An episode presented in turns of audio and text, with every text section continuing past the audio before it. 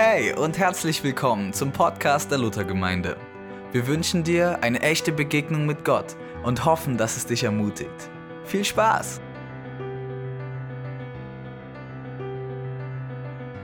Heute wird es eine weitere Predigt zu, dem, zu der Predigtreihe Familie geben. Wer den Blog gelesen hat, der wird das mitbekommen haben. Und zwar geht es heute um das Thema Gemeinde als Familie. Fragezeichen, Ausrufezeichen. Dieses Fragezeichen, dieses Ausrufezeichen sind ganz bewusst gesetzt. Da werden wir im Laufe dieser Predigt noch drauf kommen. Ich möchte starten mit einem Erlebnis, was ich in der letzten Woche hatte. Bei uns in der Gemeinde findet ja gerade ein Alpha-Nachfolgekurs statt. Also manche Leute, die den Alpha-Kurs absolviert haben, besuchen dann wie so einen weiteren Kurs. Und wir treffen uns seit ungefähr zehn Wochen und das sind Leute von Anfang 20 bis Anfang 80. Alles dabei. Von der Sarah bis zur Helga, so würde ich mal sagen. Ne? Und diese Woche saßen wir, nachdem wir uns getroffen hatten und uns ausgetauscht hatten, in einer Kleingruppe, in einem Raum im Gemeindezentrum. Und da fängt doch dann plötzlich eine Person, die schon 80 ist, äh, an, die erzählt etwas von ihrem Leben und sagt, also das wollte ich nochmal sagen. Bei euch ist das irgendwie anders. Hier kann ich tatsächlich sagen, was mich beschäftigt. Hier kann ich irgendwie echt sein. Und hier wird über Themen geredet, über die ich in meinem normalen Alltagsleben nicht so reden kann. Über das, was mich wirklich beschäftigt, über den Glauben, über die Dinge, die wirklich sich wichtig sind. Das ist so anders als bei den anderen Treffen, die ich so habe. Ich habe das jetzt aus meinem Kopf so zusammengeraumt, vielleicht hat sie auch noch mehr gesagt, aber als diese ältere Dame das dort gesagt hat, das hat mich total ermutigt. Es ging gar nicht um das Thema, wie kommen wir miteinander klar oder wie tauschen wir uns aus, sondern es ging einfach darum, wie erzähle ich meine Lebensgeschichte von Gott anderen Menschen. Und das hat mich begeistert, weil diese Frau noch gar nicht so an Gott angedockt ist. Sie ist noch mitten auf dem Weg zu Gott aber sagt, ich merke, dass Gott in mein Leben hineinwirkt und ich spüre, dass da etwas anderes ist, als bevor ich diesen Kurs angefangen habe. Da habe ich mich an eine Bibelstelle erinnert aus dem Neuen Testament, Apostelgeschichte 2, Vers 46. Dort hieß es über die erste Gemeinde, und sie waren täglich einmütig beieinander im Tempel und brachen das Brot hier und dort in den Häusern, hielten die Mahlzeiten mit Freude und lauterem Herzen lobten Gott und fanden Wohlwollen beim ganzen Volk. Und dann heißt es ja weiter, dass der Herr täglich Leute zur Gemeinde hinzugefügt hat. Nun haben wir an dem Abend keine Anbetungszeit gehabt. Wir waren aber zusammen und haben uns über das Wort Gottes unterhalten, über den Weg Gottes mit uns Menschen. Und das hat diese Frau irgendwie berührt. Und sie wird nächste Woche wiederkommen. Sie war die ganze Zeit da und ich merke, dass Gott an dieser Person wirkt. Nicht nur das, durch das, was wir sagen, sondern auch, dass wir dort zusammensitzen und uns einander mitteilen, wie es uns, uns in unserer Beziehung mit Gott geht. Andererseits habe ich auch eine Person vor Augen, mit der ich diese Woche gesprochen habe, die auch zu uns in die Gemeinde kommt, auch zum Gottesdienst und die persönlich das Empfinden hat, dass keiner tatsächlich irgendwie ein Interesse an ihr hat. Sie hat das Gefühl, dass sie immer gemieden wird. Das hat mich übrigens nicht ermutigt, sondern das hat mich eher traurig gemacht. Nun könnte man sagen, na gut, vielleicht liegt es an dieser Person selber oder liegt es vielleicht nur an unserer Gemeinde, wie auch immer. Das ist einfach die Tatsache, dass eine Person, die bei uns ein- und ausgeht, das empfindet. Und da habe ich gedacht, es ist wichtig, über diesen Predigt nochmal besonders neu nachzudenken. Sind wir als Gemeinde tatsächlich eine Familie? Und was bedeutet das denn dann? Oder können wir das gar nicht sein als Gemeinde? Überfordert uns das, weil wir ja nicht mit jedem irgendwie Kontakt haben können?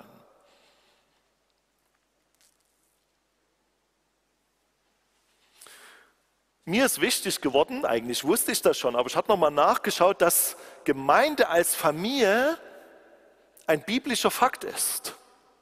Gemeinde ist jetzt keine Firma, kein Business, was irgendwie zusammenkommt, um sich Strategien auszudenken, um andere Menschen mit Gott zu erreichen, sondern Gemeinde ist tatsächlich eine Familie. Es steht im Epheserbrief im Kapitel 2, die Verse 18 bis 19.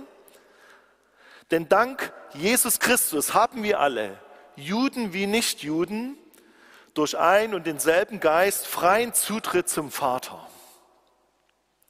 Ihr seid jetzt also nicht länger Fremde ohne Bürgerrecht, Bürgerrecht, sondern seid zusammen mit allen anderen, die zu seinem Volk gehören, Bürger des Himmels. Ihr gehört zu Gottes Haus, zu Gottes Familie. Das heißt übersetzt, alle, die zu Jesus gehören, gehören zur Familie Gottes. Wir sind Kinder von Gott. Das denke ich, wissen wir alle. Aber es ist uns vielleicht manchmal gar nicht so bewusst, dass wir tatsächlich Kinder des lebendigen Gottes sind. Er nennt uns seine Kinder. Wir gehören zu einer Familie. Ihr seid also, und das will ich heute nochmal deutlich sagen, meine Schwestern und meine Brüder, die ihr heute hier sitzt. Wir sind eine Familie. Und übrigens, ich oder ihr, wir haben auch Schwestern in Uganda und Brüder in Vietnam. Ist euch das bewusst? Vielleicht theoretisch schon, aber was bedeutet denn das? Wir gehören zu einer Familie auf dieser Welt. Ich kann mich noch erinnern, weil ich gerade Dieter Hofmann und seine Frau sehe. Wir hatten mal in der Vergangenheit Alpha-Kurse, da waren ganz viele Chinesen da. Und ganz viele von den Chinesen sind unsere Brüder und Schwestern geworden. Die sind schon längst in China oder woanders auf dieser Erde, aber das sind unsere Brüder und Schwestern. Wir gehören zu einer Familie. Und deswegen bedeutet das auch für uns als Gemeinde, wenn wir an Jesus glauben, wenn wir zu dieser Gemeinde gehören, wenn wir uns versammeln zum Gottesdienst, in Hauskreisen oder in Dienstgruppen, dann sind wir eine Familie. Das ist erstmal der biblische Fakt. Wir sind keine Angestellten von Gott, sondern du bist ein Sohn oder eine Tochter von Gott. Du gehörst zur Familie Gottes. Und das ist schon erstmal wichtig, nochmal festzuhalten. Und als ich darüber nachgedacht habe, da habe ich überlegt, na, wie funktioniert denn eine Familie? Nun bin ich selber ja Familienvater und weiß, wie eine Familie funktioniert und ich weiß auch häufig, wie eine Familie nicht funktioniert. Da gibt es manchmal Stress und Ärger. Der Anne hat ja letzte Woche gepredigt und ich will dir nochmal ganz persönlich Danke sagen, Anne, dass du so einen Einblick gegeben hast in euer Familienleben. Du hast von Ärger und Wut gesprochen, von Lautstärke, ich kann auch von Rückzug sprechen, dass ich die Nase voll habe manchmal. Und da spüre ich, dass Familie zu leben gar nicht so einfach ist. Und Gemeinde zu leben als Familie ist auch total schwierig, finde ich manchmal. Es gibt total viele Parallelen, wenn wir unsere irdischen Familien anschauen und unsere Gemeinde, unsere Gemeindefamilie. Und als ich so darüber nachgedacht habe, da sind mir ganz viele Themen in den Sinn gekommen, über die kann ich heute Morgen gar nicht alle reden, da würde ich mindestens in zwei Stunden noch reden, aber ich habe ein paar herausgegriffen, die mich besonders beschäftigen und die, denke ich, notwendig sind, dass wir dort mal unseren Fokus drauf legen. Das Predigtthema der letzten Woche in dieser Predigtreihe Familie war Vergebung und letztendlich dann auch Versöhnung. Und auch das kann man auf eine Gemeinde übertragen. Das kann man auch auf unsere Gemeinde übertragen. Am Ende des letzten Gottesdienstes, da stand hier vorne die Susan Liebsch aus dem Gebet für Heilung. Und die hat ein Wort weitergegeben, ein Bild von Gott, ein prophetisches Wort. Ich habe sie noch mal versucht zu erreichen, aber ich habe sie nicht rangekriegt. Ich wiederhole es jetzt mal. Und wer sagt, Jens, nee, das war anders, der stehe gleich mal auf und erzählt es mal richtig. Die Susan hat davon geredet, dass es wie einzelne Punkte oder Kreisel oder Lichtpunkte waren, die um sich selber gekreist sind, nur um sich selber. Und die sind nicht zusammengekommen. Und ich habe gespürt in diesem Gottesdienst, dass das was mit uns als Gemeinde zu tun hat. Ich habe gemerkt, dass wir manchmal tatsächlich nur um uns selber kreisen, nicht als Gemeinde, sondern dass wir als Personen um uns selber kreisen. Und dann war zu diesem prophetischen Bild noch ein, ein Wort, was die Susanne weitergegeben hat. Da ging es so darum, dass wir aufeinander zugehen sollen. dass wir Grenzen überwinden sollen, dass wir um Vergebung bitten sollen, aber ihr wollt nicht. Das hat mich echt getroffen. Aber ihr wollt nicht. Ich weiß persönlich von Konflikten, die in unserer Gemeinde schon ganz unterschwellig viele Jahre da sind. Da hat irgendwer mal irgendjemand was vor Jahren erzählt und seitdem wird nicht mehr miteinander gesprochen. Wir haben in unserer Gemeinde schon so viel über Vergebung und Versöhnung gehört, aber wir kriegen es eben nicht auf die Reihe, wieder aufeinander tatsächlich zuzugehen, einander zu vergeben und im optimalsten Falle sich auch noch zu versöhnen und die Beziehung wiederherzustellen. Ich sage nicht, dass das einfach ist, es ist enorm herausfordernd. Auch ich habe so manche Geschichten schon in dieser Gemeinde. Ich bin ja schon eine ganze Weile hier und ich habe mir nochmal bewusst gemacht, dass es auch mit mir persönlich Geschichten gibt. Und vielleicht habt ihr eine ganz persönliche Geschichte mit mir, wo ihr sagt, na, das hat er Jens damals gesagt oder so hat er sich verhalten und ihr spürt haargenau, das ist nicht geklärt. Im ersten Johannesbrief, Kapitel 4, Vers 19 heißt es, lasst uns lieben, denn er, Jesus, hat uns zuerst geliebt. Wenn jemand spricht, ich liebe Gott, das haben wir vor uns gesungen oder haben es zumindest ausgedrückt in dieser Anbetungszeit, und hasst seinen Bruder oder seine Schwester, der ist ein Lügner. Denn wer seinen Bruder und Schwester nicht liebt, den er sieht, der kann nicht Gott lieben, den er nicht sieht. Und dieses Gebot haben wir von ihm, dass wer Gott liebt, dass der auch seinen Bruder und seine Schwester liebe. Oder im Jakobusbrief Kapitel 4, Vers 11 heißt es, liebe Brüder und Schwestern, verleumdet einander nicht. Wer seinen Bruder oder seine Schwester verleumdet oder verurteilt, verleumdet und verurteilt damit das Gesetz Gottes, denn ein solches Verhalten, das ein solches Verhalten untersagt. Anstatt das Gesetz zu befolgen, wirft er sich zum Richter auf. Das hat mich nochmal getroffen. Wir Christen sollten bekannt dafür sein, dass wir schnell sind zur Vergebung. Natürlich heißt vergeben auch, dass man einen Vergebungsprozess durchläuft. Das ist richtig. Aber ich glaube nicht, dass Vergebungsprozesse jahrzehntelang laufen. Ich glaube, es ist notwendig, dass Dinge ausgesprochen werden, dass sie ans Licht kommen. Dass man einander vergibt, das heißt nicht, dass man sich sofort unter dem Hals fällt und küsst, aber dass man einander vergibt und den anderen aus seiner Anklage entlässt.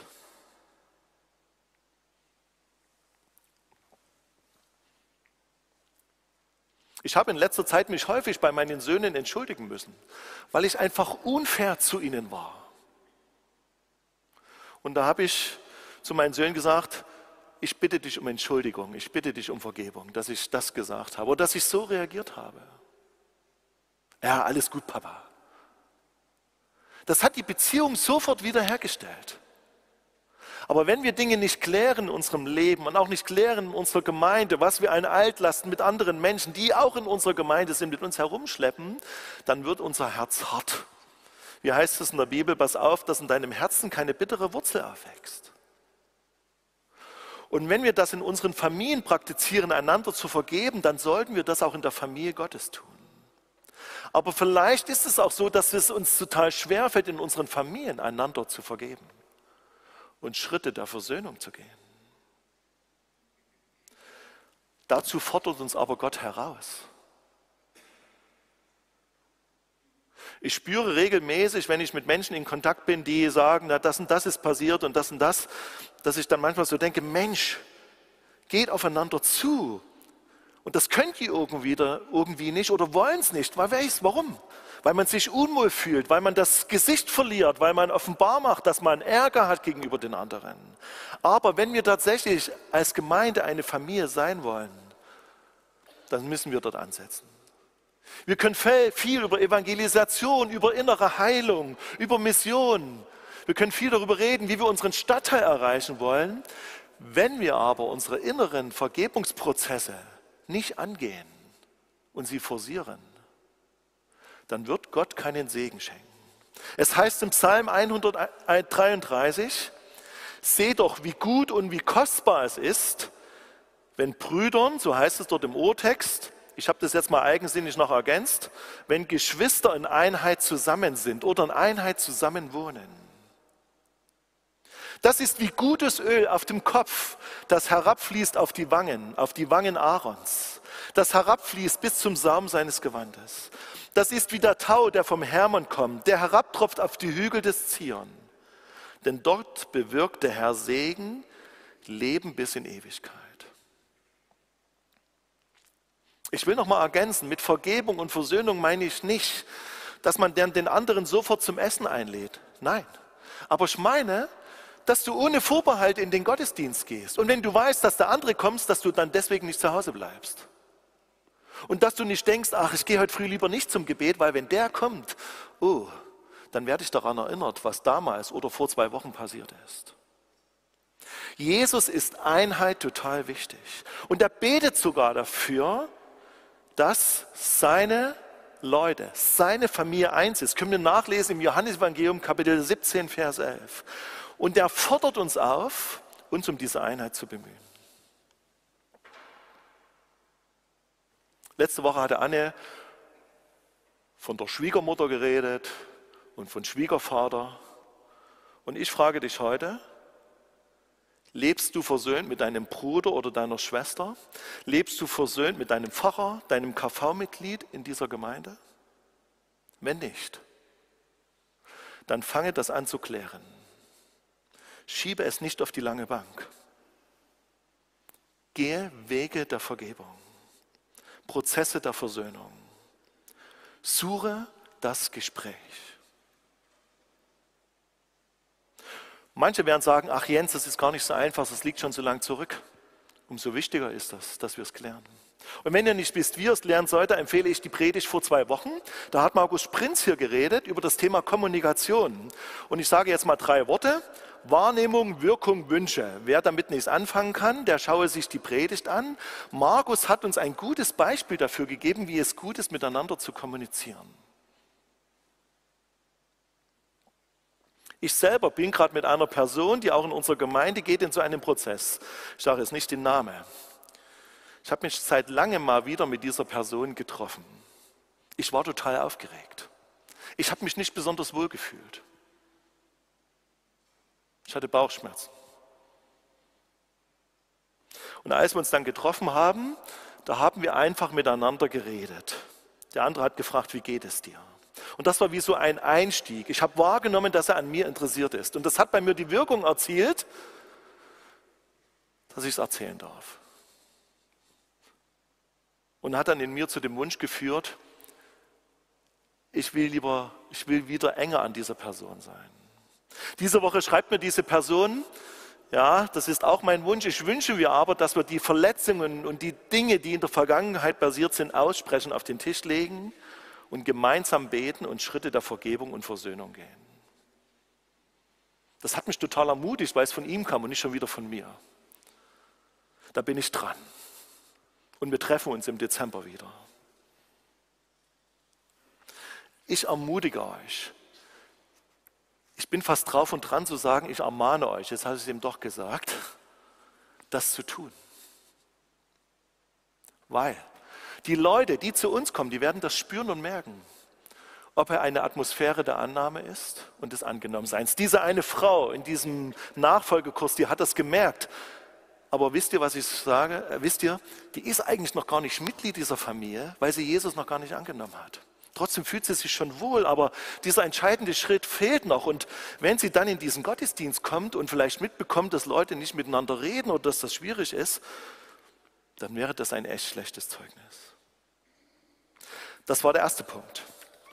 Der zweite Punkt, den habe ich in einer Predigt über Familie gefunden und der ist überschrieben mit die unheilige Dreieinigkeit. Sagt euch das was? Die unheilige Dreieinigkeit, die heißt nämlich mir, meiner, ich. Mir, meiner, ich. Da gibt es die biblische Figur Josef, der als Jugendlicher einen Traum hatte von Gott, tatsächlich einen Traum von Gott. Wer das nicht, noch nicht weiß, da lese das nach im Alten Testament. Im ersten Buch Mose ist das nachzulesen. Dieser Josef hatte einen Traum von Gaben und eine große Gabe stand in der Mitte und um Josef herum standen viele kleine Gaben, das war sein Brüder und diese Gaben haben sich vor dieser großen Gabe verneigt. Was hat Josef gemacht? Er hatte dann noch einen anderen Traum. Er hat das seinen Brüdern erzählt und hat ihnen deutlich gemacht, dass er die große Gabe ist. Das hat seine Brüder zu Begeisterungsstürmen angerührt. Die waren begeistert und gesagt, Mensch, Josef, super, dass du die große Gabe bist. Und wir wollen uns gern vor dir verneigen. Das ist natürlich nicht so.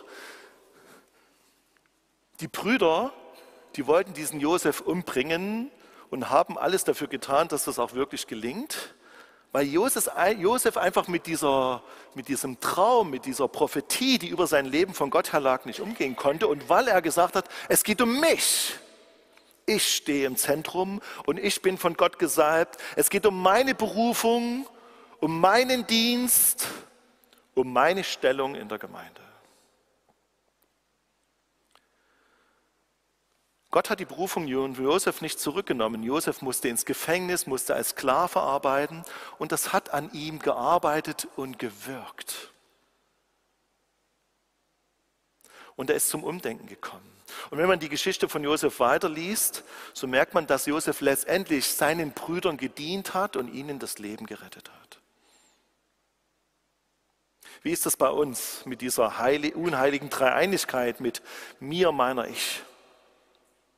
Ich glaube zutiefst, dass das auch etwas ist, was unsere, unsere Welt, unsere Gesellschaft prägt, dass es zuerst um mich geht, dass ich im Zentrum stehe. Aber das hat auch Einzug gehalten in den christlichen Gemeinden. Es geht um mich, um meine Work-Life-Balance. Es geht um meine Ziele. Es geht darum, dass es mir gut geht und dass die Lieder, die zum Beispiel im Lobpreis gesungen werden, mir gut tun. Es geht darum, dass die Veranstaltung pünktlich zu Ende ist. Natürlich ist das wichtig, aber es geht immer um mich. Es geht um meinen Wohlfühlfaktor. In einer Familie funktioniert das nicht. Jeder muss sich in einer Familie einbringen. Das habe ich als kleines Kind lernen müssen. Meine Eltern sitzen hier, die haben mir das beigebracht. Und weil die mir das beigebracht haben, bringe ich es jetzt auch meinen Kindern bei. Bei uns in der Küche steht ein großes Möbelstück und an diesem Möbelstück sind ganz viele Zettel dran das sind die wöchentlichen Dienste. Geschirrspüler einräumen, Müll runterbringen, Wäsche legen, saugen, Glasmüll entsorgen. Das sind alles die Dienste, die meine Kinder tun müssen. Die sind heute nicht da, deswegen darf ich das erzählen. Und manchmal sagen die, ey Vater, machst du eigentlich auch überhaupt noch was? Ich bin jetzt von der Schule gekommen, jetzt muss ich einen Geschirrspüler ausräumen. Ich sage, ja, und wer verdient die Kohle? Und wer sorgt dafür, dass dein Fahrrad läuft? Wer sorgt dafür, dass du genügend zu essen hast? Wer geht einkaufen? Das sind so regelmäßige Diskussionen. Und ich höre auch manchmal, ah, ich fühle mich jetzt nicht so, ich muss noch für eine Klausur landen. Ja, ist alles wichtig, ist richtig. Aber das Entscheidende ist doch, dass wir begreifen, dass es nicht zuerst um uns geht, sondern um uns als Familie.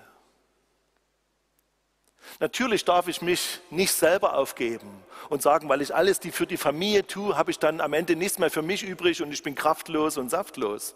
Nein. Aber es gibt in einer Familie auch Dinge, die müssen irgendwie gut geregelt sein, dass sich die Arbeit und die Verantwortungen verteilen. Und das ist auch in einer Gemeinde so. Wenn man Mitglied einer Familie ist, dann lässt man sich manchmal bedienen, aber nicht immer. Und Gott hat dich zum Beispiel eingesetzt in eine Familie oder auch in diese Gemeinde. Und Gott hat dir, so vermute ich, eine ganz persönliche Berufung gegeben und Gaben. Und ich frage dich, willst du sie einbringen? Wir sind eine relativ große Gemeinde. Aber es triggert mich immer ein bisschen, wenn zum Beispiel die Mitarbeiter im Spatzennest sagen, Jens, wir können das Spatzennest nicht durchführen, weil nicht genügend Mitarbeiter da sind. Wir haben so viele Kinder, so viele Eltern, jetzt spreche ich mal ganz besonders die Eltern an. Eure Kinder werden Woche für Woche nicht bespaßt, sondern geschult, gelehrt. Ihnen wird etwas gebracht, was sie weiterbringt in ihrem Glaubensleben. Warum ist es so schwierig, dass wir dann in unserer Gemeinde Menschen finden, die sich wieder in diese Kinder investieren? Mir fällt da ein Bild ein aus dem Neuen Testament, aus dem Römerbrief Kapitel 12. Dort heißt es, so wie euer Körper viele Teile und jedes Körperteil seine besondere Funktion hat, so verhält es sich auch mit dem Leib Christi. Wir sind alle Teile seines, eines Leibes und jeder von uns hat eine andere Aufgabe zu erfüllen. Und da wir alle in Christus ein Leib sind, gehören wir zueinander und jeder Einzelne ist auf den anderen angewiesen. Die Abendmahlskelche, die bei manchen umstritten sind, ich weiß, wir denken auch im KV über das Abendmahl nach, die füllen sich übrigens nicht von alleine. Die füllen sich auch nicht automatisch, sondern die füllen sich, indem Kirchner hier in diesem Raum dort hinten sind und schon zeitig frühmorgens da sind und diese Gläser füllen und das Abendmahl vorbereiten. Und diese Technik im Gottesdienst, die wir genießen, die funktioniert auch nicht automatisch, sondern funktioniert deswegen, weil um acht schon die Techniker da sind und die Techniker zusammen mit den Lobpreisern aufbauen. Ich frage dich heute persönlich, um was geht es dir in deiner Familie, Gemeinde? Geht es dir um dich oder geht es dir um die Familie? Ein dritter Punkt der ist mir vor uns eingefallen, als ich zur Kirche hochgefahren bin. Den hatte ich gar nicht auf dem Schirm, aber ich habe gemerkt, im Gottesdienst ist es wichtig, darüber zu sprechen. Ich habe dazu jetzt keine Bibelstelle, gibt es bestimmt Haufen Bibelstellen, aber ich will es zumindest anreißen. Wir sind als Familie, wir sind als Gemeinde eine Familie, die ganz schön viele Altersgruppen unter sich vereint. Ganz, ganz junge, ganz, ganz kleine, schon etwas ältere, die sitzen nur drüben, da sind heute nur drei da. Äh, dann mittlere Generationen haben auch ganz alte. Und ich merke, dass es manchmal so in unserer Gemeinde so ist, dass die Jungen und die Alten, ich würde mal sagen, sich gar nicht beachten oder aneinander vor, vorbeileben oder nicht wahrnehmen. Ihr Jungen, das sage ich jetzt mal an eure Adresse da drüben. Ne? Ihr könnt das ja gern weitertragen. Ihr dürft dankbar sein, dass ihr in so einer Gemeinde seid, wo durch die alteingesessenen Hasen so viel möglich geworden ist. So viele Geistliche, Dinge wurden in dieser Gemeinde gelehrt und werden gelehrt. So viele Dinge in dieser Gemeinde wurden vorangebracht, damit Gott und sein Geist hier wirklich Raum haben zu wirken. Das liegt natürlich auch mit an den Mitarbeitern in dieser Gemeinde und an den Pfarrerinnen und Pfarrern, die in der Vergangenheit hier waren. Aber das liegt natürlich auch an allen ehrenamtlichen Mitarbeitern. Diese Gemeinde ist wirklich ein guter Ort, um als, Christsein zu, um als Christ zu wachsen und zu leben. Und ich habe manchmal schon gehört, die Jungen, die grüßen, grüßen einen gar nicht mehr. Nun müsst ihr nicht heute zu jedem hingehen und die grüßen, sondern ich habe nur gedacht, das ist Ausdruck einer Haltung, die in uns drin ist, weil wir sind nur für uns und für unsere Altersgruppe vielleicht manchmal da. Was haben denn die Alten alles getan und gemacht, dass wir heute diese Gemeinde erleben dürfen? Und an die Adresse der Alten sage ich und an die Reiferen, Schaut euch mal die jungen Leute an. Heute sind nur drei da, heute nachmittags beim Abend, heute nachmittags beim Connect-Gottesdienst sind vielleicht mehr da. Oder warte schon mal beim Upgrade, wo ja 200 Jugendliche dabei sind aus ganz Chemnitz. Ihr müsst den jungen Leuten auch nicht alles nachtragen. Die sind auch manchmal so, wie sie sind. Unerzogen, haben manchmal die Alten nicht im Blick. Aber die haben einen Feuer und eine Leidenschaft für Jesus, von der wir uns eine Scheibe abschneiden können. Und vielleicht besucht ihr mal das Upgrade oder das Connect heute Nachmittag und sagt, ich will mal hören und sehen, wie die so ticken und mit denen Kontakt aufnehmen. Übrigens, die Jugend, die hat schon seit vielen Jahren immer das Osterfrühstück gemacht. Das vergessen wir manchmal. Also ich will dafür werben, dass wir als Generationen immer irgendwie zusammenkommen. Nun könnte man sagen, na, die Jugend kommt dann nicht früh zum Gottesdienst, halb zehn. Darüber kann man gern diskutieren. Vielleicht ist das auch eine schwierige Zeit für Jugendliche. Vielleicht kommt ihr eher lieber nachmittags. Ich bitte euch aber, dass wir aufeinander zugehen und dass die Herzen von alt und jung sich neu zueinander kehren und dass wir einander wahrnehmen. Und wenn uns was auffällt, auch aufeinander zugehen und nicht hinterm Rücken über die Jugend schimpfen und die Jugend meckert über die Alten, sondern dass wir miteinander im Gespräch sind. Ein letzter Punkt. Gemeinde als Familie? Ist also nicht ein, nur ein Ort, wo Vergebung ausgesprochen wird, wo es nicht nur um mich geht? Und wo verschiedene Generationen da zusammen sind wie in einer Familie, sondern Gemeinde ist auch ein Ort, wo Menschen heranwachsen und reifen können. Wenn ich an meine Familie denke, ich versuche mein Bestes, dass meine Kerle heranreifen zu jungen Männern, die wissen, worum es im Leben geht, die mit Gott reden, die ihre Eltern achten, die höflich sind zu anderen Leuten. Das passiert nicht automatisch. Das wisst ihr bestimmt, ihr Älteren, viel, viel besser als ich, die ja schon viele Kinder und Enkelkinder erzogen habt. Gemeinde ist ein Ort, wo es Väter und Mütter braucht, die die Kinder Gottes, die gerade zum Glauben sind, wie begleiten in ihrer Glaubensreise, in ihrem Reifungsprozess. Das passiert nicht automatisch. Diese Gemeinde sollte ein Ort sein, wo junge Leute, die Jesus kennenlernen, heranreifen zu Persönlichkeiten, die Jesus nachfolgen und die wieder geistliche Väter und Mütter für andere werden. Und vielleicht hast du als Mutter oder als Vater etwas einzubringen für jemand anderen in dieser Gemeinde. Du hast etwas einzubringen als geistlicher Vater und geistliche Mutter von deinem Erfahrungsschatz, den du mitbringst aus deiner Glaubensbiografie.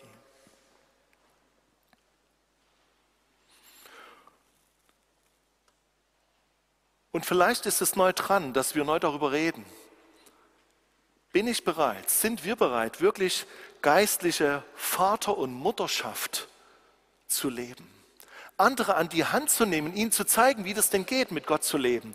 Und dass wir das nicht zuallererst den Hauptamtlichen überlassen, sondern dass wir das selber leben in unserem Alltag, in unseren Hauskreisen und in unseren Dienstgruppen, wo wir sind. Kinder brauchen es, dass ihnen Dinge gelehrt werden.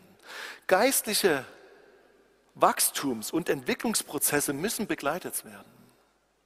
Die Sarah Wünsch, die in unserer Gemeinde arbeitet, die macht ja so ein Mentorentraining. Genau dort, um solche Dinge geht es dort, dass Männer und Frauen in unserer Gemeinde da sind, die wieder andere in geistlichen Wachstums- und Reifeprozessen begleiten. Wir brauchen reife Väter und reife Mütter, die zum Beispiel auch kaputte Menschen aufnehmen, mit ihnen gemeinsam unterwegs sind. Damit meine ich nicht, dass sie bei euch einziehen aber dass es uns nicht egal ist, wie es diesen Menschen geht. Ich spüre, dass das ein wichtiger Punkt sein wird für die Zukunft. Dass wir als Männer und Frauen in dieser Gemeinde uns von Gott rufen lassen, wirklich Väter und Mütter für geistliche Kinder zu sein. Und mein Gebet ist, dass Gott uns wie neu so auf die Spur setzt und sagt, wo sind wir als Gemeinde wirklich als Familie unterwegs und wo nicht. Wenn jemand in dein Haus kommt, nach Hause oder in deine Wohnung, dann würdest du ihn nie alleine sitzen lassen, denn er ist in deinem Haus, er ist dein Gast, du bist für ihn verantwortlich. Und wenn Leute zu uns in die Gemeinde kommen, dann ist es unsere Verantwortung als Gemeindefamilie, auf diese Menschen zuzugehen. Wie viele Menschen haben unsere Gemeinde im Laufe der Jahre schon wieder verlassen? Vielleicht fallen euch ein paar Leute ein. Habt ihr persönlich schon mal einen Schritt gewagt, um mit diesen Menschen Kontakt aufzunehmen, warum sie nicht mehr kommen? Wo sie denn bleiben? Dass sie vermisst werden? Oder ist es uns egal? Natürlich gehören immer zwei Seiten dazu, das ist mir durchaus bewusst. Aber ich weiß von Menschen, die tatsächlich auf einen Anruf warten oder auf einen Besuch.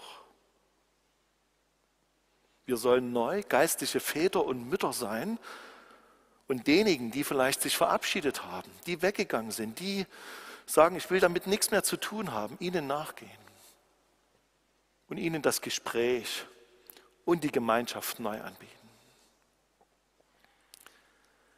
Wenn ich darüber so nachdenke, über Gemeinde als Familie, dann denke ich, da ist das hochaktuell. Und ich ermutige euch, diese vier Punkte für euch nochmal zu verinnerlichen. Vergebung, Versöhnung. Diese unheilige Dreieinigkeit, dass es nur um mich geht. Dass es um den Zusammenhalt der Generationen geht, zwischen alt und jung. Und dass Gott uns ermutigt, geistliche Väter und Mütter zu sein. Ich schließe mit einem Gebet. Lasst uns beten. Vater im Himmel, Jesus Christus, Heiliger Geist, ich danke dir sehr für diese Gemeinde und dass so vieles in dieser Gemeinde schon nach Familie Gottes aussieht und auch irgendwie spürbar und erfahrbar ist. Aber wir merken persönlich, Herr, wo wir echt an unsere Grenzen kommen und ja, wo du uns herausforderst und uns ermutigst, konkrete Schritte in unserem Leben zu gehen. Ich bete, Heiliger Geist, dass das, was wir heute gehört haben, dass das nicht wieder aus unserem Herzen verschwindet, sondern dass wir sorgsam sind, gehorsam sind, diszipliniert und diesen Dingen nachgehen.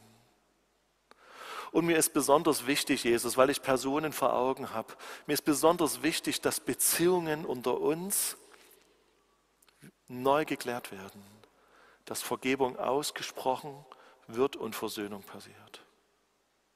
Ich bete, Heiliger Geist, dass du uns jetzt an Personen erinnerst, wo wir das tun sollen. Dass du uns daran erinnerst, wo wir herausgefordert sind, einen Schritt zu gehen. Dass wir uns eben nicht um uns selber drehen.